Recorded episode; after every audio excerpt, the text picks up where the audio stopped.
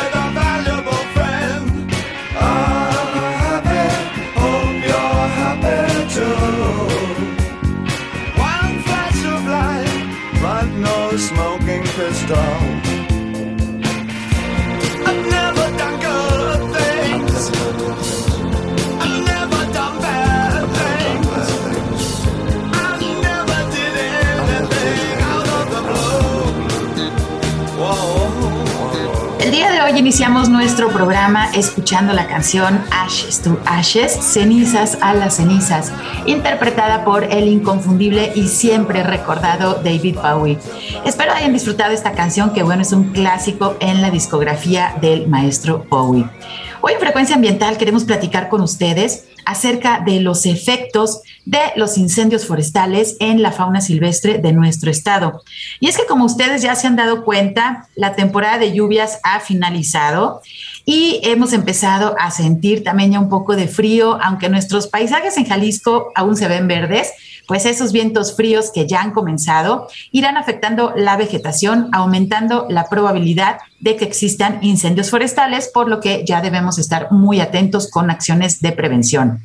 Hoy específicamente platicaremos acerca de una investigación muy interesante que se realiza con grandes mamíferos como son el jaguar, el puma y otras especies de mamíferos silvestres en la zona de la Reserva de la Biosfera Sierra de Manantlán. Y para platicarnos acerca de este tema, el día de hoy nos acompaña el doctor Juan Pablo Esparza Carlos, quien es profesor investigador de eh, de, la Universidad de Guadalajara. Él licenciado en biología, egresado del CUCBA de la Universidad de Guadalajara y realizó su doctorado en ciencias en el Instituto de Ecología AC en Veracruz. Como les mencionaba, es profesor investigador en el Centro Universitario de la Costa Sur de la Universidad de Guadalajara. Él pertenece al Sistema Nacional de Investigadores. La mayor parte de su trabajo se enfoca en la ecología y la conservación del jaguar y el puma.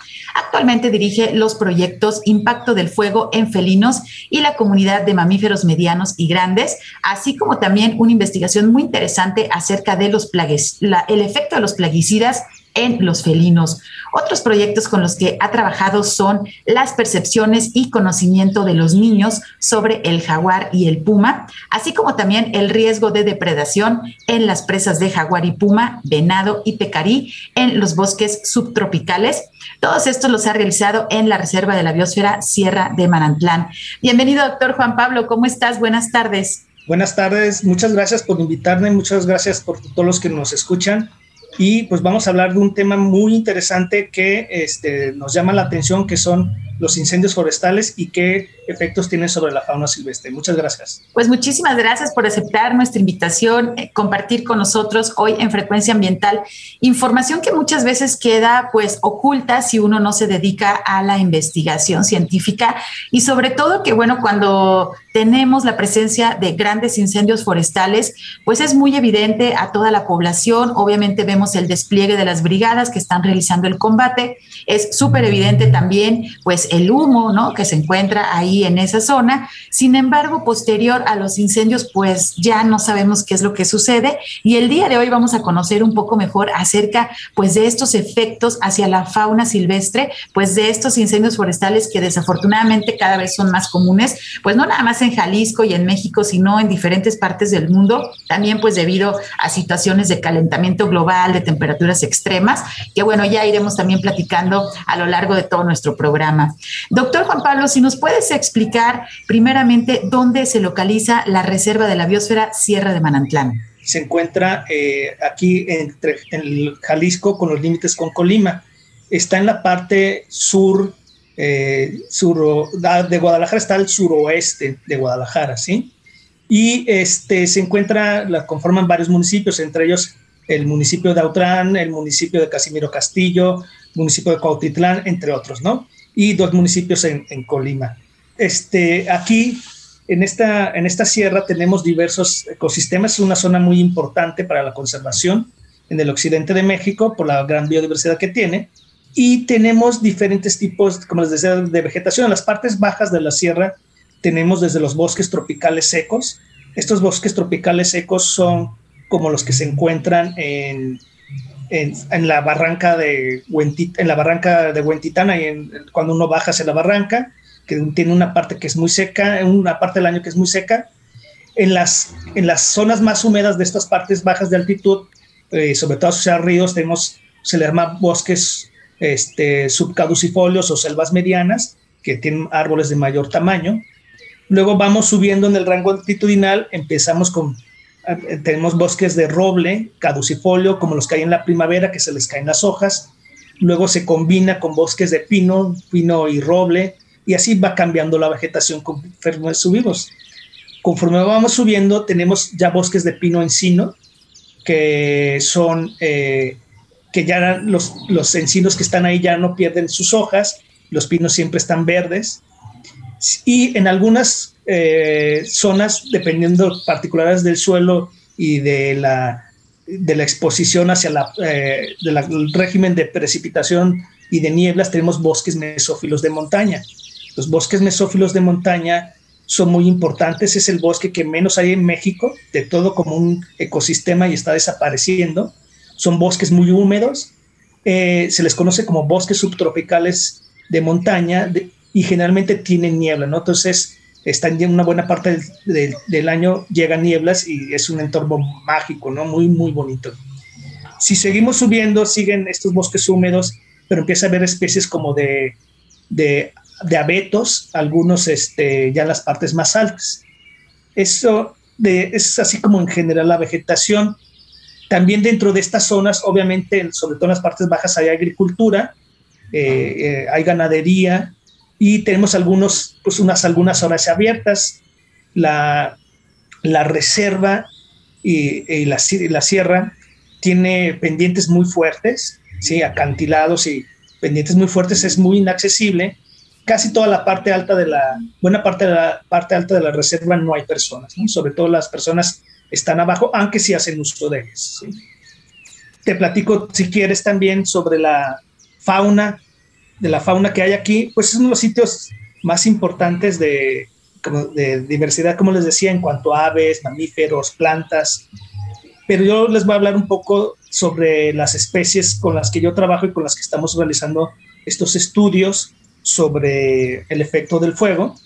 Por ejemplo, tenemos al jaguar, que es el, el, depredador tope, el que se encuentra en mero ápice de la cadena alimenticia. Tenemos a los pumas, que también es otro depredador tope, que está, un poco, digamos, al nivel o un poquito ahí abajo que el, que el, que el jaguar. También tenemos ocelotes, que es un, un, un felino de tamaño más grande que los, o sea, mucho, como el doble tal vez de tamaño de los gatos de casa. Luego tenemos a, al jaguarundi, que es como el tamaño de un felino de casa. Perdón, antes de eso también está el gato, el gato montés o lince, que le llaman lince rojo, que es más o menos como un poquito, más o menos del mismo tamaño del, del ocelote, al tigrillo, también tenemos, obviamente, una buena población de venados, de pecarís y este, pues muchos otros como tejones, zorras, mapaches, armadillos, tlacuaches y aves grandes como también un guajolote, como que se les, conoce como chonchos aquí, que cojolitas, pavas cojolitas o cojolitas en otras partes del México, codornices, etcétera, ¿no? Y bueno, claro, hay una gran diversidad de aves, pero eh, de colibrís y otro que también otros compañeros están haciendo estudios del poema. Sí, pues es muy interesante conocer, obviamente, nuestro estado y sobre todo, pues esta región de la que estamos hablando, que es una reserva de la biosfera. Ustedes hemos dedicado, pues, muchos de nuestros programas a hablar de las áreas naturales protegidas, que prácticamente son las joyas de la biodiversidad de nuestro estado y donde justamente, pues, se conjuntan todas estas especies, digamos, que están protegidas, pues, de qué están protegidas de la actividad humana que desafortunadamente hemos llevado, ¿no? A estos límites, también que la fauna, pues, eh, ha sido afectada y también la vegetación. Eh, vamos a tener que ir a nuestro primer corte de estación, pero quédense con nosotros porque estamos hablando del efecto de los incendios forestales sobre la fauna silvestre. Estamos empezando a conocer esta región que es la Reserva de la Biosfera Sierra de Manantlán. Regresamos en unos minutos, quédense con nosotros. Frecuencia ambiental. Vuelve en unos momentos. Quédate con nosotros. Está sintonizando Frecuencia Ambiental. Continuamos.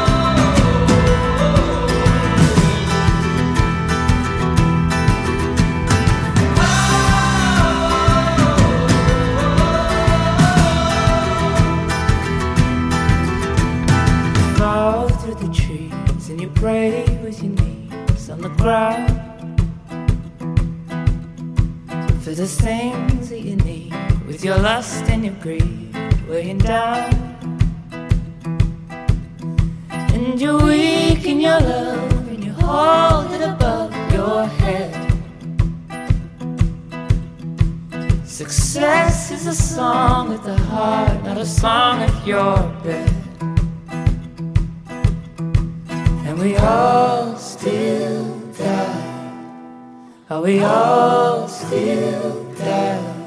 What will you leave behind? Are we all still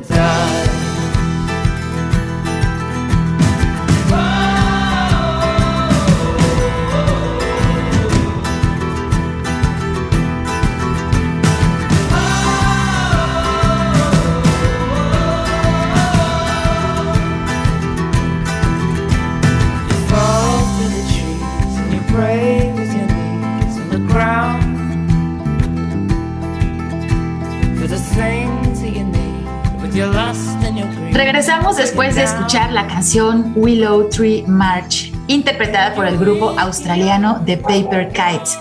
Espero que la hayan disfrutado. Hoy en Frecuencia Ambiental estamos platicando acerca del efecto de los incendios forestales sobre la fauna silvestre de nuestro estado y específicamente de la región de la Reserva de la Biosfera Sierra de Manantlán. Y nos acompaña el doctor Juan Pablo Esparza Carlos, quien es profesor investigador del Centro Universitario de la Costa Sur. Y bueno, pues en el bloque anterior nos estaba poniendo en contexto cuál es la biodiversidad de esta reserva y en dónde se encuentra localizada. Y ahora pues podemos continuar con nuestra entrevista eh, ya entrando en el tema acerca de los incendios, doctor, ¿de qué depende el efecto de los incendios en los diferentes tipos de vegetación que ya nos mencionaste? Y bueno, ¿cuál es la dinámica de los incendios en los diferentes tipos de ecosistemas? Platícanos. Mucha gente asocia todavía que cualquier incendio es malo y que todos los incendios son malos. Y eso no es necesariamente correcto, ¿no? Eh, los, los, diferentes ecosistemas en el mundo, han, algunos han evolucionado con, el fuego, ¿sí? Desde que aparecieron las primeras plantas en la Tierra, pues pronto empezaron los primeros incendios. Lo que hay que entender que el problema es cuando eh, en, ciencia se dice que se alteró el régimen de incendios. ¿Qué es el régimen de incendios? Cada ecosistema, dependiendo cómo fue su historial en la Tierra, eh, tiene, eh, hay algunos que evolucionaron con el fuego y otros que realmente el fuego no, no evolucionaron con el fuego. ¿sí? Por ejemplo, los bosques de pino encino han evolucionado con el fuego. El fuego forma parte de su dinámica natural, ¿sí? Eh, por ejemplo, aquí en, en, Manantlán, los, los, incendios de pino encino se presentan cada 35 o 200 años como parte de su propia dinámica.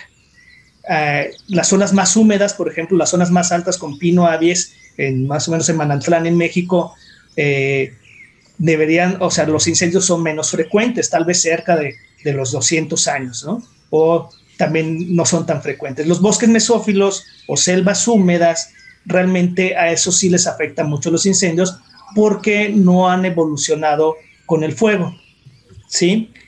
Y, pero bueno, el régimen de incendios lo que, lo que habla es que cada ecosistema tiene que, se presentan los incendios de manera natural de algún, cada X tiempo, de, de cierto tamaño es lo, y de cierta intensidad. Ya tiene su propia dinámica. El problema es que los humanos hemos alterado ese, ese régimen de incendios, aumentando la frecuencia, el tamaño o la severidad. ¿sí? Por ejemplo, en la primavera es un ecosistema que evolucionó con el fuego y el problema es que cada, se, se, uno de los problemas es que son incendios muy frecuentes, ¿no? Ahí se está afectando la frecuencia. Y otro problema es que cada vez son de mayor tamaño y de mayor severidad, y eso por dos razones, por la, por la, por la influencia del hombre y también se prevé que conforme el clima se haga más caliente y más errática las lluvias, estos van a aumentarse, ¿no? Y el problema es que cuando se cambia el régimen de fuego, eh, un ecosistema puede pasar de un, este, de un estado a otro, ¿no? A lo mejor un bosque, se, se cambia este régimen, puede pasar, en lugar de ser bosque, a ser un matorral, ¿sí? O las selvas, si son muy frecuentes, de ser una selva pasa a una sabana, etcétera, ¿no? Eso es un poco para que tenemos idea, ¿no? De esto. Ahora, también, bueno, eso es como en general, pero ahora, ¿qué es lo que pasa con la fauna? Generalmente también pensamos, la primera imagen que se nos viene cuando hay un incendio es de animales quemándose, animales este, este, asustados y son los que se explotan más por los medios. Esto sí pasa, ¿no? Algunos animales mueren por quemaduras o por intoxicación de los gases, pero la gran mayoría de los animales pueden este, salvarse, ¿no? Los mamíferos pequeños pues se esconden bajo tierra en madrigueras, muchos este, hacen madrigueras y los animales más grandes generalmente logran salir fuera del avance del incendio o encañados o algo que, y ahí se refugian. Ese, ese, aunque nosotros nos pensamos que es el mayor daño, el mayor daño por la fauna no es ese, sino es posterior, ¿sí? Porque al ver un incendio, pues primero tumba toda la vegetación y para algunos animales no hay nada de comida, ¿sí?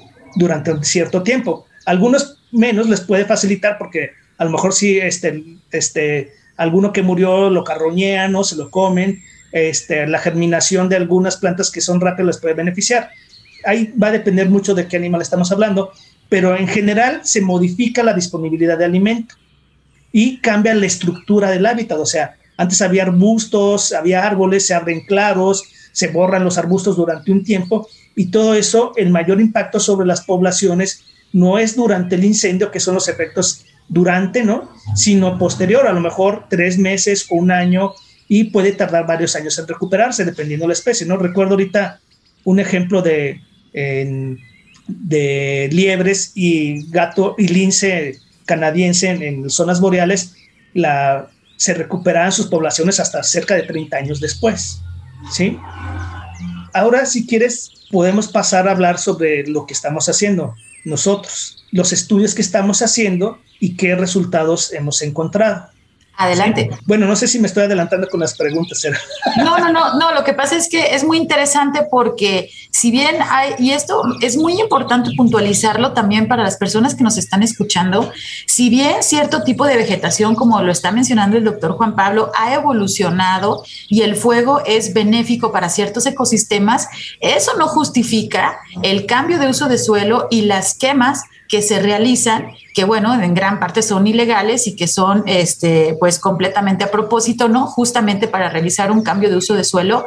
Entonces, pues hay que tener el conocimiento de que, por supuesto, el fuego es un elemento natural, ¿no? De nuestro planeta. Sin embargo, como nos está mencionando nuestro invitado el día de hoy, pues las actividades humanas que se están realizando han aumentado y está viéndose pues estos efectos, ¿no? Que no son procesos naturales, sino son pues completamente ocasionados de una manera intencional y que eso nos lleva pues a grandes afectaciones también porque justo se rompen estos ciclos naturales en los ecosistemas. Y creo no son tan comunes este tipo de estudios que ustedes están realizando, doctor, porque pues muchas veces nosotros vemos este, el, el, combate de los incendios porque, bueno, es muy obvio, es muy evidente todo el despliegue que se tiene que realizar. Observamos el humo, lo respiramos, ¿no? Por ciertos días.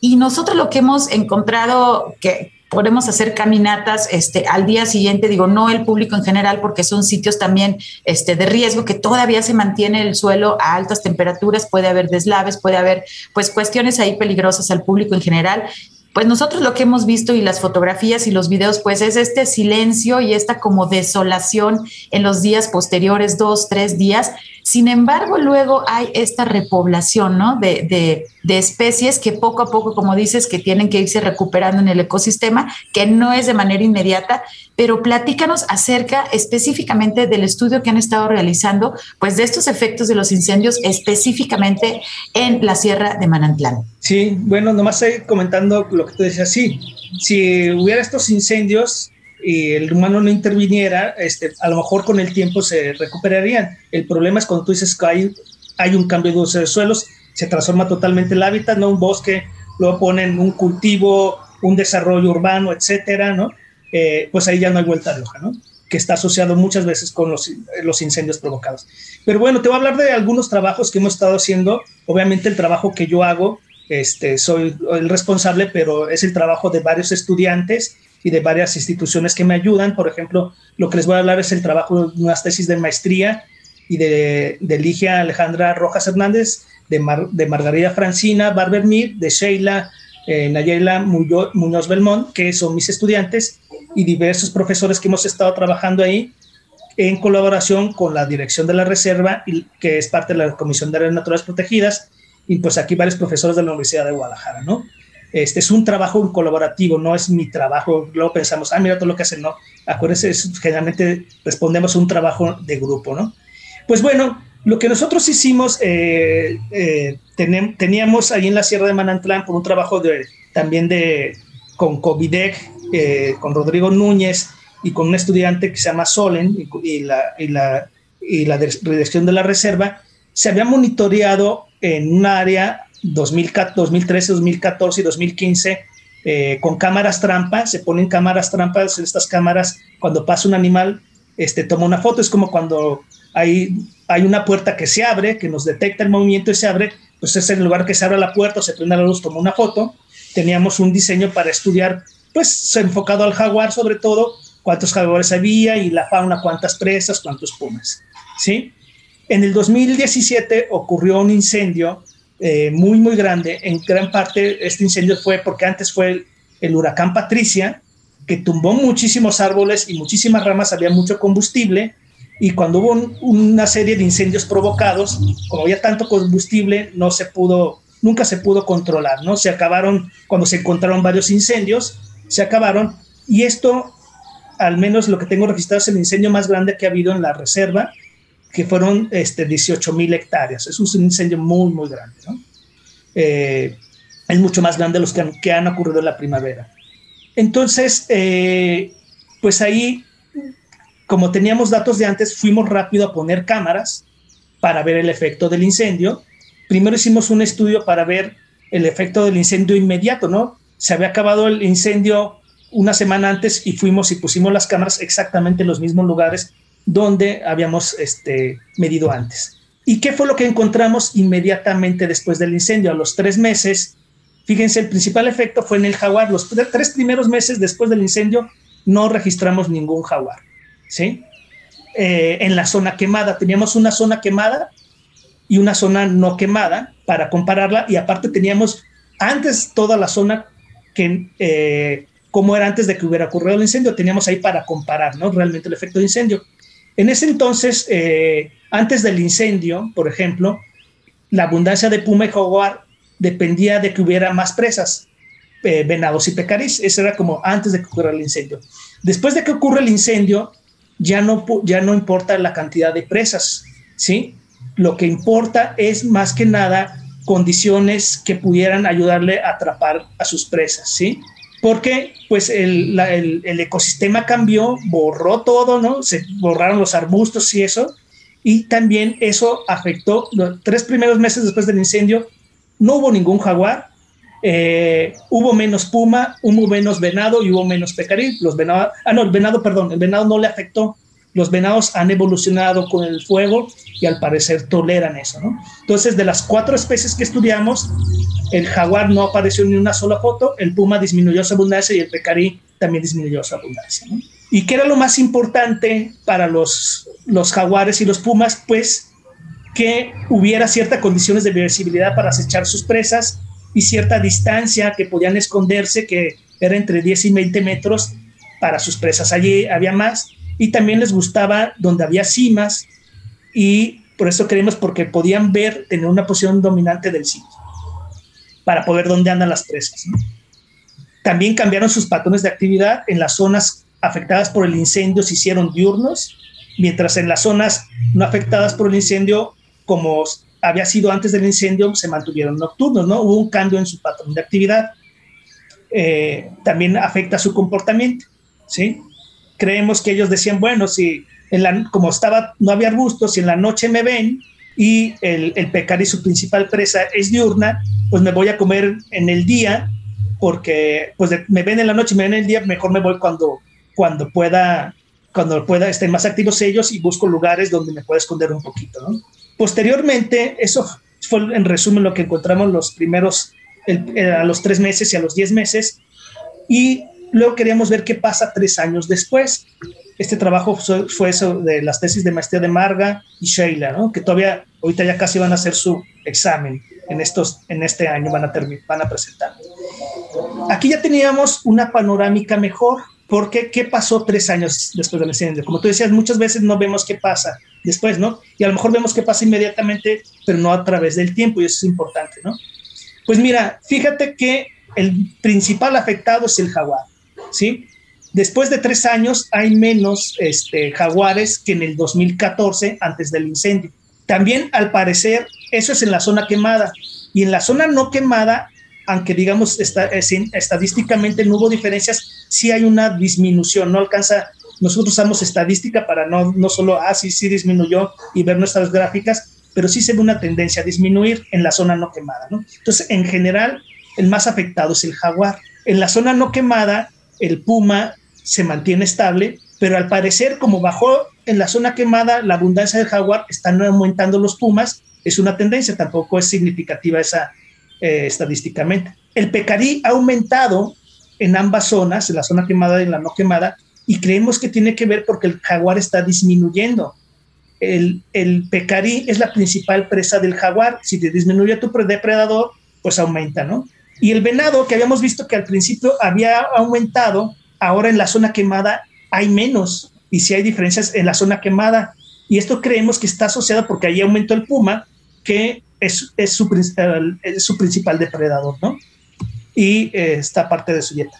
También vimos que después de tres años, por ejemplo, obtuvimos 31 registros en la zona no afectada por el fuego de jaguar. Después de tres años, solo dos registros en la zona quemada. El efecto es muy fuerte.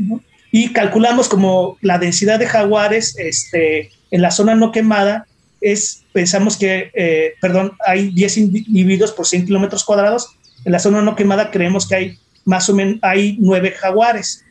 En la zona quemada, como son tan bajos los registros, no pudimos calcular. Sigue importando la, la distancia de arbustos y condiciones que favorecen a la visibilidad, a la falta de visibilidad de las presas, es muy importante. Y bueno, ya para resumir, este, para terminar, también el ocelote y el tigrillo los estamos estudiando actualmente. Por ejemplo, el ocelote usa menos la zona quemada, el tigrillo la usa de manera similar a la zona quemada y la no quemada, pero cuando vemos la distribución de dónde están los ocelotes y los tigrillos, parece que el tigrillo, que es más pequeño, está siendo desplazado a sus zonas subóptimas, a la zona quemada, donde no hay árboles, ¿no? Y este, los tigrillos son muy arborícolas por evitar al, al, ocelote que se enfoca más a la zona no quemada, este se va a los sitios no óptimos. Inclusive dentro del área no quemada, este, lo evita, ¿no? Entonces, eso es como, en resumen, casi lo que hemos visto. Bueno, una cosa más, ya para terminar, por ejemplo, en la zona no afectada por el fuego, no registramos ninguna zorra, solo en la zona quemada. Las zorras son muy comunes de sitios perturbados. No hay coyotes en la zona, lo cual es de los animales más comunes donde hay mayor perturbación. Solo tuvimos un registro una vez en la zona no afectada por el fuego. Y esto, aunque la zona sigue siendo afectada por los incendios, todavía este, está, digamos, en, en buen estado, ya que especies que se asocian mucho a la perturbación humana, pues están en muy bajas densidades, ¿no? Pues en conclusión de, esta parte, es que el, el incendio eh, después de, tres años no se ha o sea, perdón, el jaguar después de tres años no se ha recuperado del, del, incendio, sus abundancias son muy bajas. El puma y el pecarí disminuyeron su abundancia el primer año, pero al tercer año ya se la, la recuperaron. El, y el venado, este, el primer año no le afectó, pero ahorita al tercer año sí hay menos en la zona quemada. Y el ocelote también es otro de los afectados, y al parecer el tigrillo está siendo desplazado hacia zonas subóptimas y por eso no hay diferencia entre las zonas quemadas y no quemadas. Súper interesante esta información que nos estás eh, compartiendo, doctor, y más que, que, como le mencionábamos, ¿no? Este, pues queda oculta, eh, no hay realmente muchas investigaciones como la que están ustedes realizando y es muy importante saber cuáles son los efectos, pues también a largo plazo sobre nuestra fauna silvestre y sobre todo en una de las reservas de la biosfera pues más importantes de nuestro estado y me atrevo a decir que también de nuestro país, que es la Sierra de Manantlán. Vamos a tener que ir a nuestro segundo corte de estaciones. Está muy interesante este tema. Les invitamos a quedarse con nosotros. Regresamos en unos minutos. Frecuencia ambiental. Regresa en unos minutos.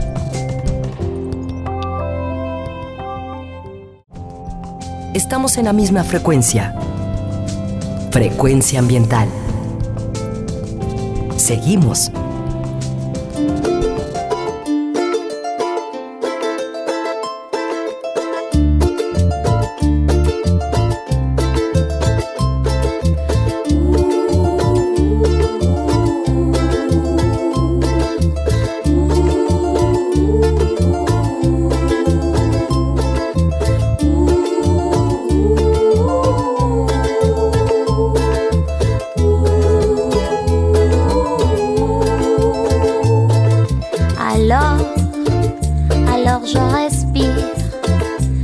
même si la tête ne peut plus y croire.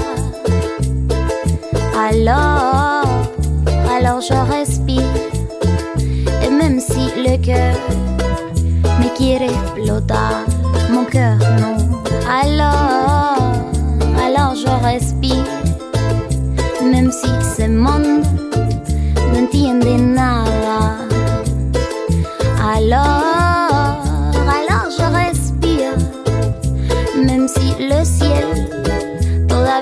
alma clara.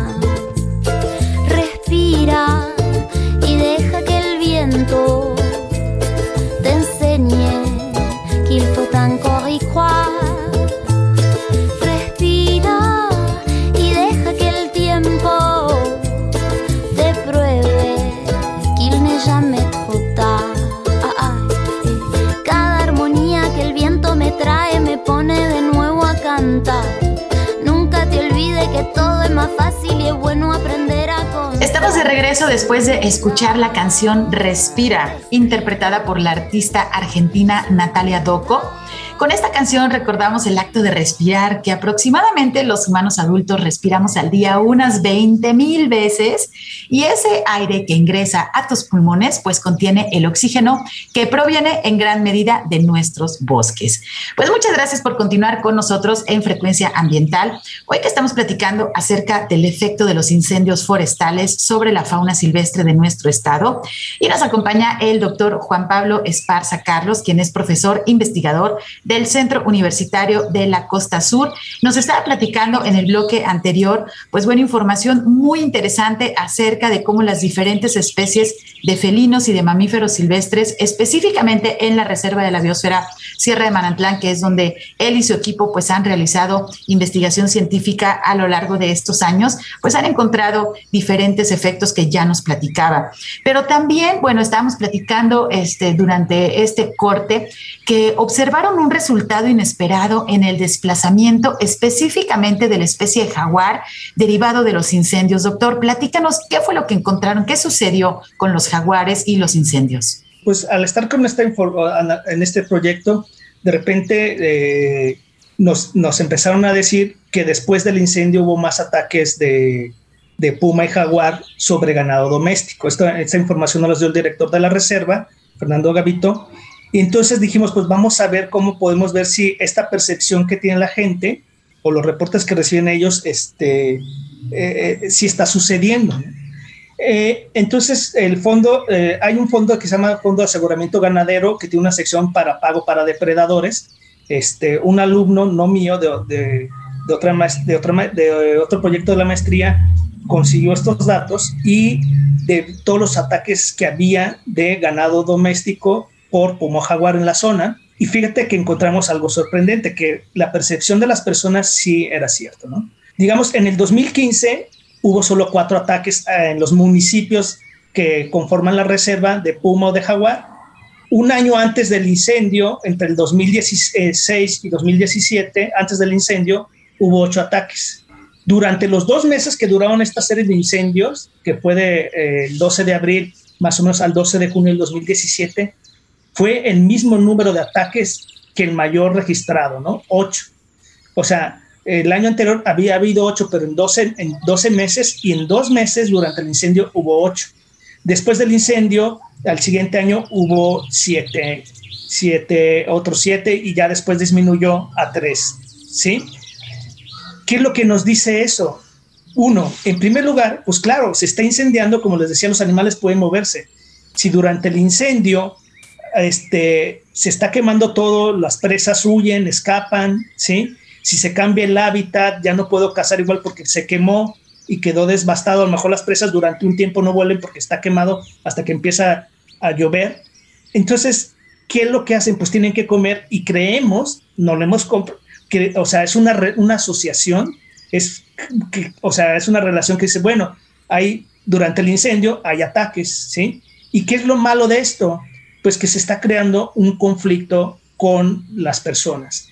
Y muchas veces, eh, desafortunadamente, aunque existe este fondo de aseguramiento ganadero, este, que en caso de predación, este fondo te paga si no matas al jaguar y tienes que hacer acciones para eh, mejorar tu ganadería, el manejo del ganado, para que no haya ataques de felinos o de cualquier depredador sobre tus presas, mucha gente va y mata al jaguar, ¿sí? O al puma. Entonces, un aspecto inesperado que tal vez hace falta estudiar y que yo desde mi conocimiento no se tiene, no se ha abordado en la literatura o en las investigaciones, es que los incendios también están causando un, orillan a un conflicto fauna humano, ¿no? En este caso, esto nos dice que muy probablemente, pues los incendios cuando son muy grandes como este, que duraron mucho tiempo, desencadenan un problema para los felinos que va a afectar a su conservación.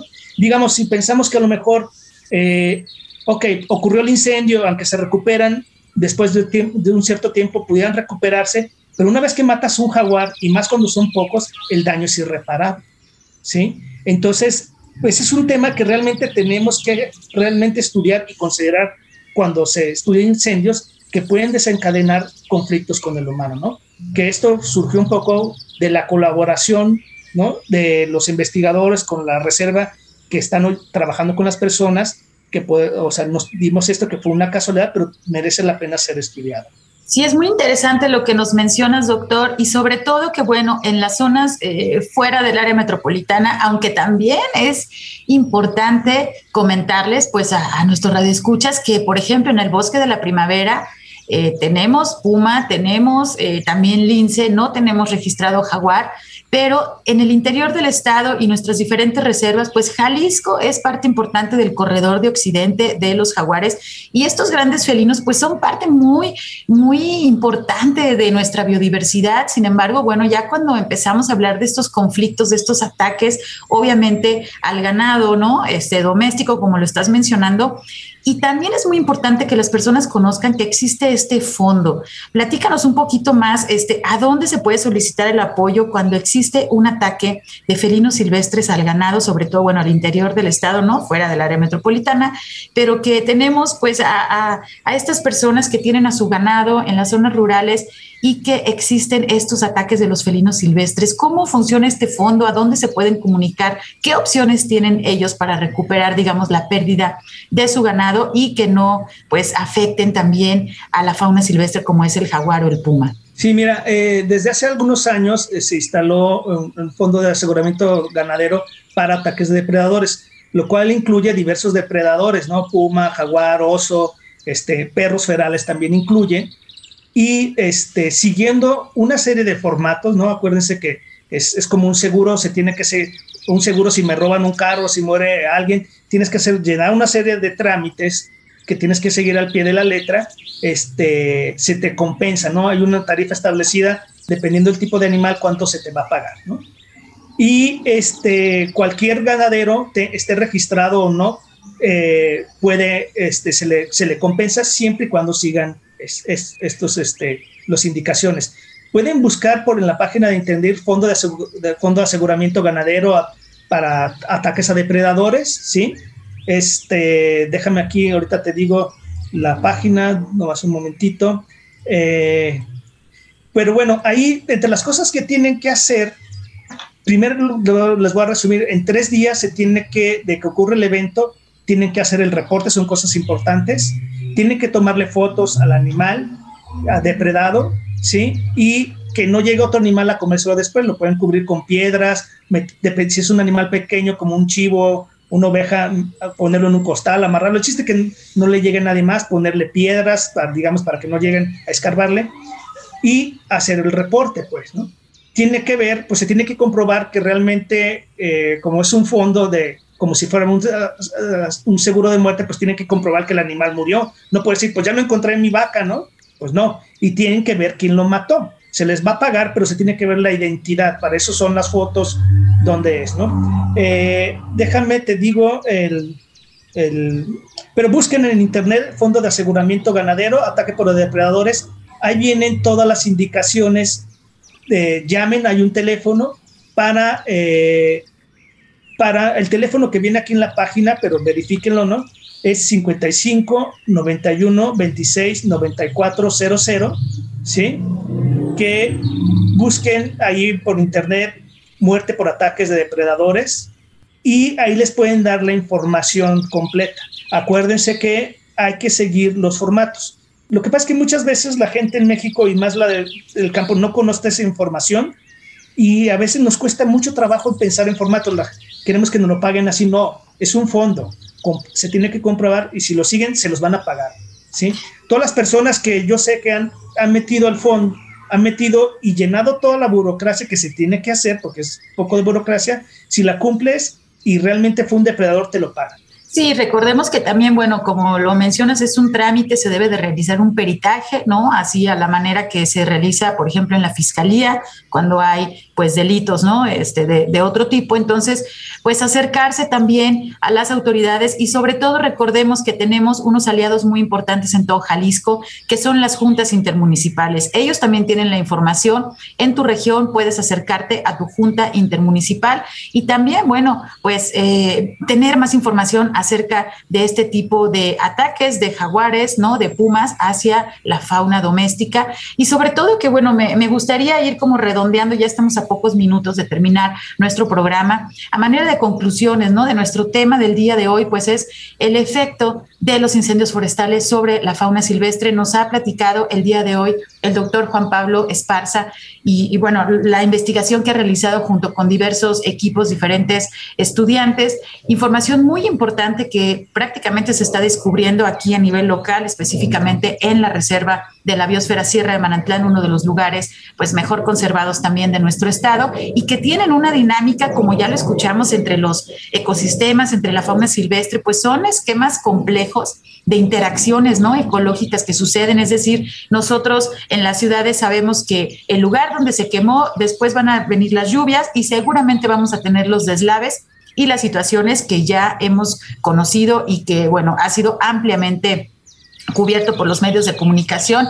Y si bien el régimen de fuego es algo que evolutivamente ha existido en los ecosistemas, pues la intensidad y las actividades que se están realizando pues no llevan para nada a beneficios tanto sociales como también naturales y es lo que hemos estado ahorita pues platicando. Es decir, que, que si bien el fuego es una cuestión natural, pues también está legislado, ¿no? De prohibidas las quemas en el área metropolitana de Guadalajara, también a quien provoque los incendios forestales, bueno, a través de la Procuraduría Estatal de Protección al Ambiente y de la Procuraduría Federal de Protección al Ambiente, pues también ya hay diferentes personas pues consignadas, porque también pues tenemos que realizar esa conciencia de conservar nuestros ecosistemas y no justificarse de que el fuego es algo natural en nuestro mundo, en nuestro planeta, para justamente ocasionar estos incendios forestales que sabemos que tienen pues grandes, eh, pues grandes afectaciones, ¿no? No nada más a nuestra vida, sino a largo plazo, como lo está platicando el doctor Juan Pablo Esparza. Pues doctor, no sé, a manera de conclusión, digo, si quieres hacer algún otro comentario antes de poder recomendarnos algunos sitios web donde podemos encontrar más información. Nada más este, referente a, lo anterior de los ataques, bueno, también hay un compromiso que tienen que hacer los, los, si se ven beneficiados, a manejar, a cambiar un poco la forma del ganado. La depredación de ganado tiene que, se puede solucionar con manejo, un manejo adecuado de la ganadería, ¿no? Y ya para, para concluir, este, pues sí, es, o sea, necesitamos ver bien los efectos de los incendios. Queremos hacer este estudio por más años, a largo plazo, a ver cuándo vuelve la fauna a ser comparable antes del incendio. Para eso se requieren más años. Esperamos poder seguirlo, ¿no? Eh, y también recalcar que es importante ver qué es lo que pasa después del incendio, ¿no? Este aspecto que no se, no se aborda, ¿no? Que a lo mejor se generan conflictos con la fauna, creo que merece ser estudiado, ¿sí? Y que también para evitar que hacer estos que ocurran estos incendios tan grandes se tiene cuidadosamente que hacer hay una cosa que se llama quema, quemas prescritas algunas un, plan de manejo de fuego que va a reducir la cantidad de combustibles para evitar que un incendio se vuelva descontrolable. Entonces que esto fue lo que pasó no estas condiciones este se tiene que trabajar pues no solo con la siempre pensamos que eh, se, deben apagar los incendios, pero tenemos que ver, la prevención es lo principal, ¿no? Prevención y el estudio realmente a largo plazo de los incendios. Y también si hay un incendio muy grande, a, los manejadores, a los que toman decisiones, que pongan atención porque probablemente se va a ver conflicto. Pues si no tengo que comer, si la fauna se, fauna se desplaza, pues muy probablemente genere conflictos con, este, con los humanos, ya sea con animales domésticos, inclusive pues con los herbívoros a lo mejor pueden, este, con cultivos, etcétera, ¿no? Sí, doctor, platícanos eh, si nos puedes compartir algún sitio web en donde podamos encontrar más información acerca del tema que estamos platicando el día de hoy. Sí, miran, estuve buscando algunas páginas de internet, no hay mucho sobre incendios y fauna, ¿no? Sí hay muchos sobre incendios, pero mira, hay algunos, este, por ejemplo, busquen eh, vi uno que un documento, una página de la FAO que tiene efectos sobre los incendios. Busquen esas palabras clave a ver si lo encuentran, ¿no? FAO y efectos sobre los incendios. También hay, también hay una de CONAFOR que también habla sobre los incendios forestales. Busquen esas palabras. Espero que encuentren por ahí. También, bueno, uno de general de la WWF que tiene que ver, busquen WWF y afecto de los incendios en los animales, de los esos incendios en Australia tan, que hay que pensar que no, o sea, que ahí sí fueron muy, muy grandes, pues, o sea, ahí sí hubo grandes afectaciones, no es comparable con los incendios que tenemos aquí, por, esperemos que nunca lleguemos a esos, esos sitios, a esos, esas condiciones. Y luego, bueno, de, de Jaguar, no, o sea, de Jaguar, busquen en Fonor el proyecto Mijo, que es un proyecto que está trabajando con eh, jaguares en el occidente de México, Jalisco, Nayarit y pequeña parte de Durango. Y bueno, yo tengo una página personal, simplemente que busquen Ecología y Conservación de Jaguares en el Occidente de México. Ahí pues ahí pueden hacerme algún comentario, alguna pregunta. También les puedo pasar mi correo también si, si necesitan alguna, eh, me escriben por ahí alguna, alguna información más específica. Y ahí en esta página pues ponemos algunas fotos y algunas cosas de lo que estamos trabajando. ¿Cuál es tu correo, doctor? Juan.esparza arroba académicos.udg.mx. Una U, una D y una G es UDG. Ok, ok. Pues anotado, anotado estos contactos y donde pueden encontrar ustedes más información. Estamos llegando a la parte final de nuestro programa. Por favor, ayuden a reducir las consecuencias de esta pandemia que todavía no finaliza. Sigan usando su cubrebocas, pero bien puesto y no bajen la guardia para conservar su salud. Quiero agradecer a nuestro invitado, el doctor Juan Pablo Esparza. Muchísimas gracias por acompañarnos, doctor. Muchas gracias este, por haberme invitado. Espero que hayan disfrutado este, esta charla y cualquier duda, aquí estamos. Muchísimas gracias. También saludos a todos los compañeros de la Reserva de la Biosfera Sierra de Manantlán y también a nuestros colegas del Centro Universitario de la Costa Sur. Agradezco también a mi compañero Marco Barajas por su ayuda en los controles desde la cabina de Jalisco Radio. Soy Sandra Gallo y desde la Dirección de Educación y Cultura para la Sustentabilidad. Les agradezco mucho su escucha. Nos sintonizamos el próximo sábado a las 3 de la tarde. Se quedan con la programación de la JB Jalisco Radio. No le cambien. Hasta pronto. Por hoy ha sido todo en Frecuencia Ambiental. Te esperamos el próximo sábado a las 3 de la tarde para seguir explorando los temas relevantes del medio ambiente de nuestro estado y más allá. Frecuencia Ambiental, una coproducción de la Secretaría de Medio Ambiente y Desarrollo Territorial y JB Jalisco Radio. Hasta entonces.